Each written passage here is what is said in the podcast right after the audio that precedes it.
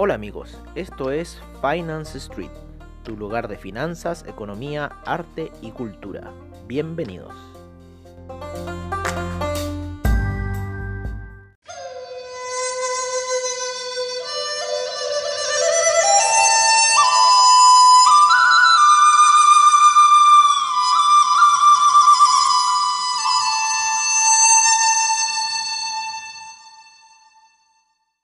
Find nothing on the radio. Uh, yo, turn to that station.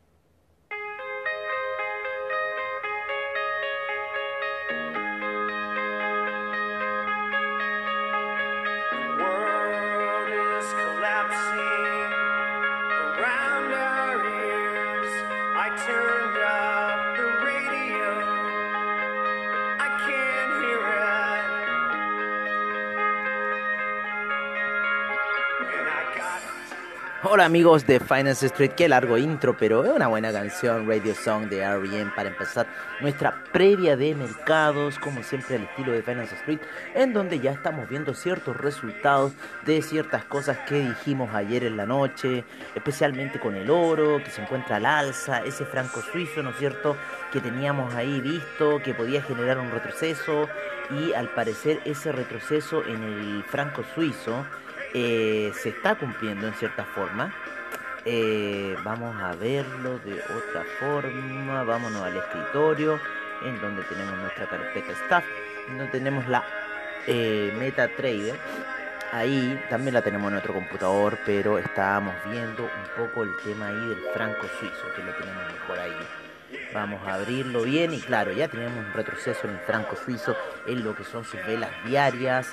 Teníamos ahí esa disyuntiva en que puede lateralizar o definitivamente caer un poco. ¿Qué pasa con eso? Empezamos a valorizar en cierta forma el oro, ¿no? Porque se empieza a apreciar el franco suizo. El oro y el franco suizo, recuerden que están muy relacionados porque los suizos tienen eh, bancos de oro debajo de la ciudad de Zúrich, bancos de oro debajo de la ciudad de Davos, ¿no es cierto? Tienen oro para el mundo. El que está retrocediendo también debido a esta eh, sorpresivo giro que ha tenido un poco el oro, pero no es tan sorpresivo porque ha tenido bastantes días de lateralizaciones, niveles bastante, unos 30 dólares que se ha movido. eh, y es algo lógico después de una caída tan grande como la que tuvo eh, hace un par de días atrás. Así que es una reacción natural. Hay que estar atentos si esta subida, porque puede ser quizás que está dando ese besito de la muerte en la media de 20 periodos que llegó ahí en los gráficos semanales. Nosotros igual estábamos con esa perspectiva de que pudiese seguir perforando y si sigue perforando llegaría a niveles de 1600 y fracción, 1670 aproximadamente el oro.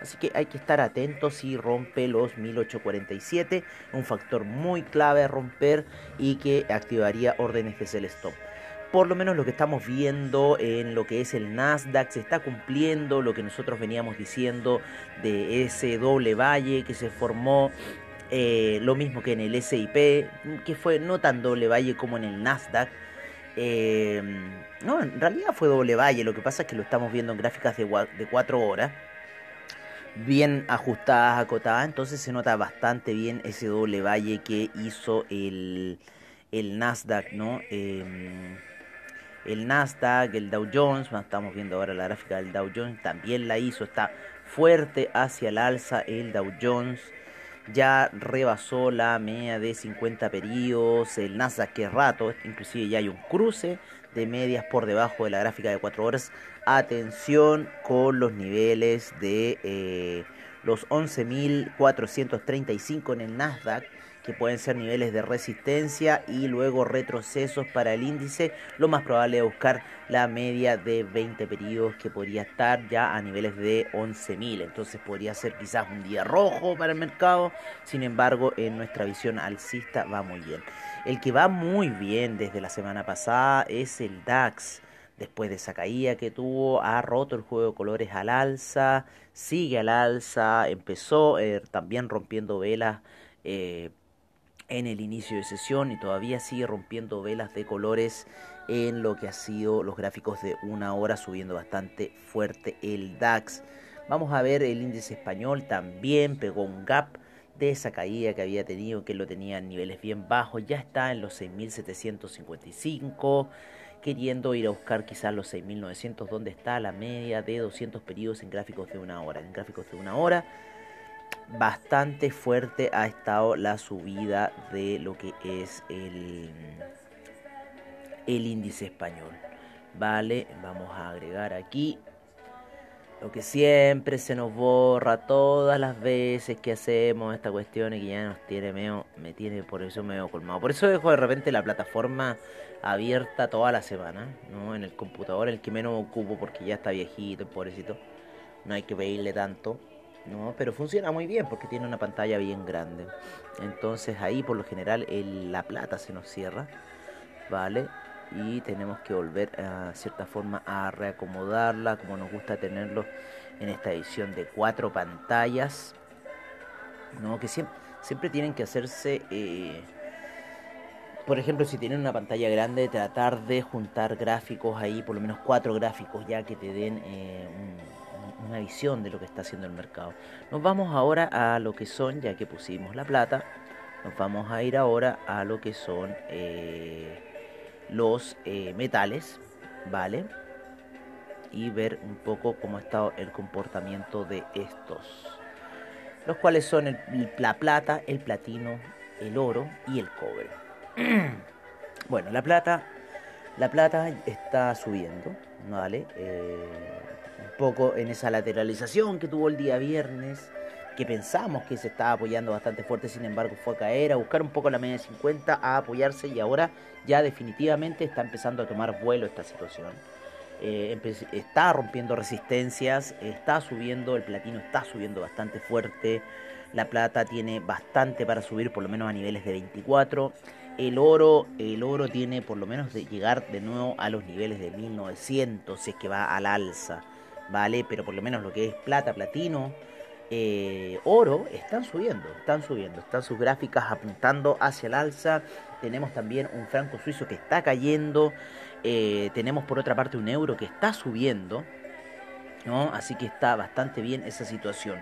Eh, el cobre también apoyado ahí en la media de 200, estuvo por debajo un rato, sin embargo ya parece que quiere entrar de nuevo a la zona de los 3 dólares, se encuentra en 2,99, lo cual son buenas noticias para Chile en cierta forma.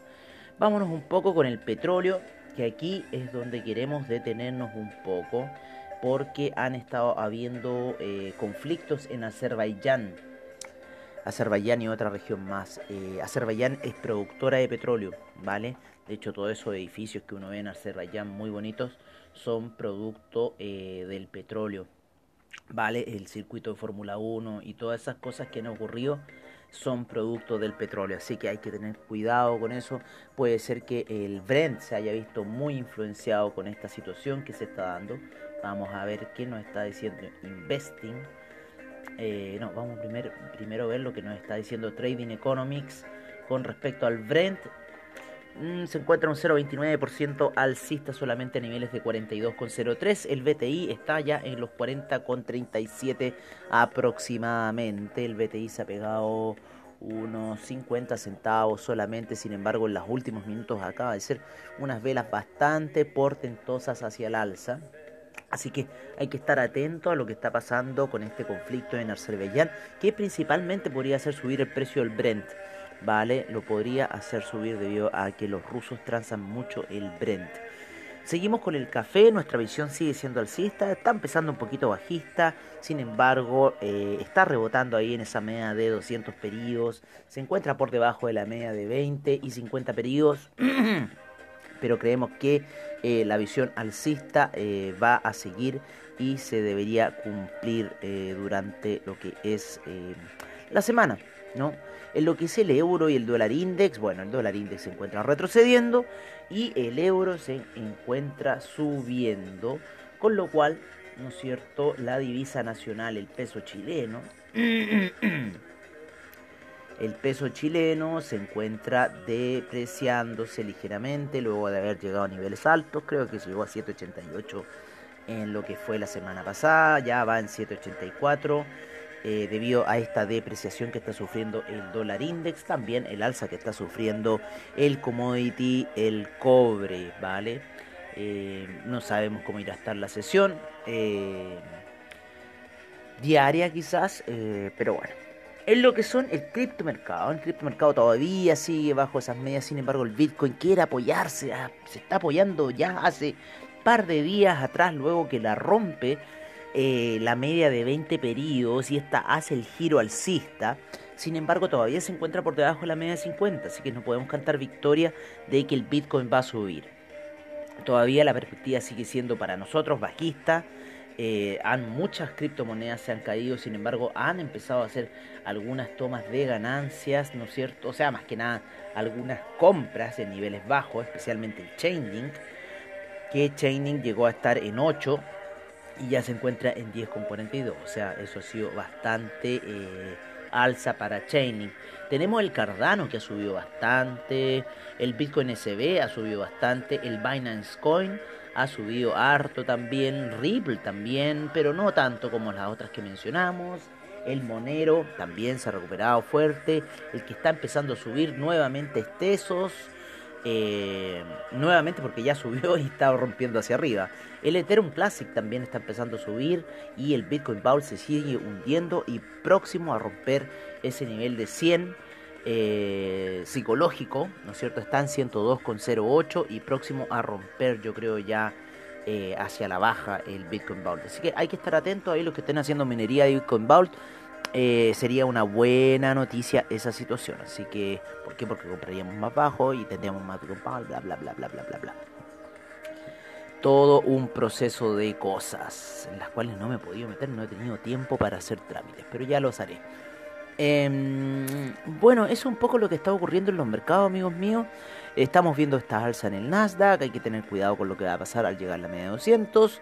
Niveles de eh, los 11.436, podríamos quizás ver- empezar a ver retrocesos, quizás eh, eh, para el SIP estaríamos quizás en los niveles de los 3.390 y para el Dow Jones en los niveles de los 27.864 los retrocesos que se podrían originar eh, debido a esta alza que está sufriendo después de la caída que ha tenido ya después de varias semanas eh, en lo que son eh, las gráficas de 4 horas.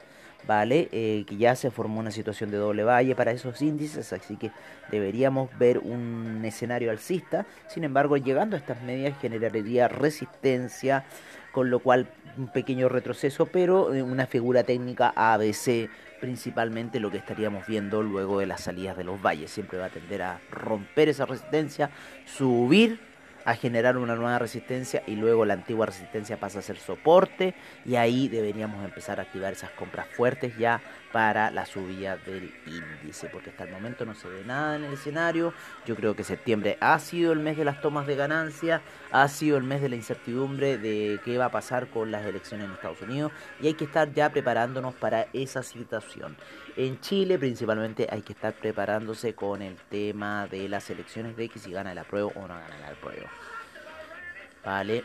Eh, con respecto a un cambio de constitución. bueno, eh, vamos un poco al, para cerrar, ¿no es cierto?, a la visión que nos está dando investing.com en cuanto a lo que son eh, mercados de Forex, commodities, índices y criptomercados. En lo que son los mercados de Forex, al euro, los, en gráficos de 5 horas, como siempre, neutral, el yen en venta, el- la libra en fuerte compra, el dólar australiano neutral, el euro yen neutral. El dólar canadiense eh, se encuentra con fuerte compra, el euro franco suizo se encuentra con fuerte compra. Tenemos a lo que son los commodities, encuentran venta, ¿vale? El, la plata neutral, el cobre en compra, el BTI en fuerte compra, el Brent en fuerte compra, el gas natural fuerte compra y el café en compra.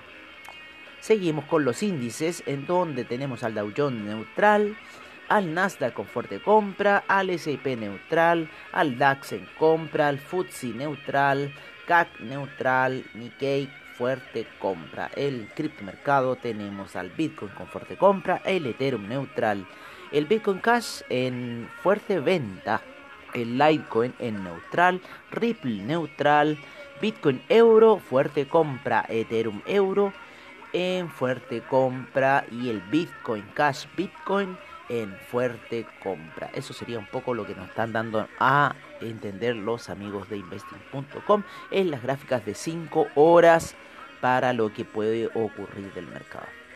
Bueno amigos, eso sería todo con el train de consecuencias, ¿no es cierto? ¿Qué canción de Mega es para terminar? No sé, hicimos un error. Hicimos un error con la canción de, de, de, de Megadeth. La, la volvimos a retroceder, así que ya filo. Ya la hicimos. Oye, eh, bueno, eso sería todo por ahora. Eh, los dejamos eh, para lo que sería la sesión nocturna. Y nos vemos ahí, en la sesión nocturna. Hasta pronto y que tengan un muy buen trade.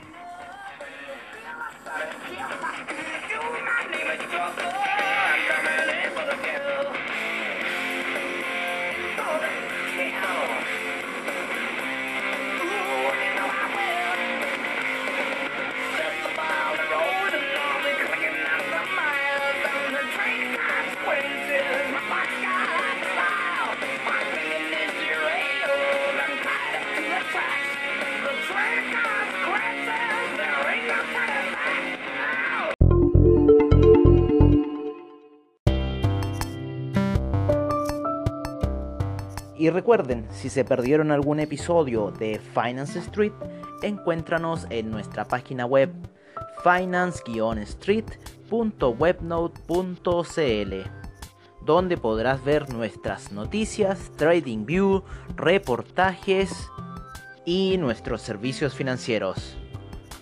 Recuerda finance-street.webnote.cl. Los esperamos.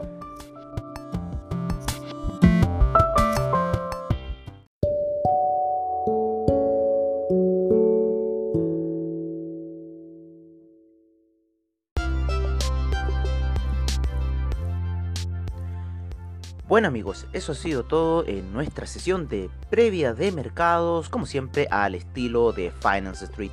Agradecemos a investing.com, Trading Economics, AvaTrade, eh, CoinGecko por toda la información que nos brindan a diario. Y los esperamos en lo que será nuestra sesión nocturna. Hasta pronto amigos.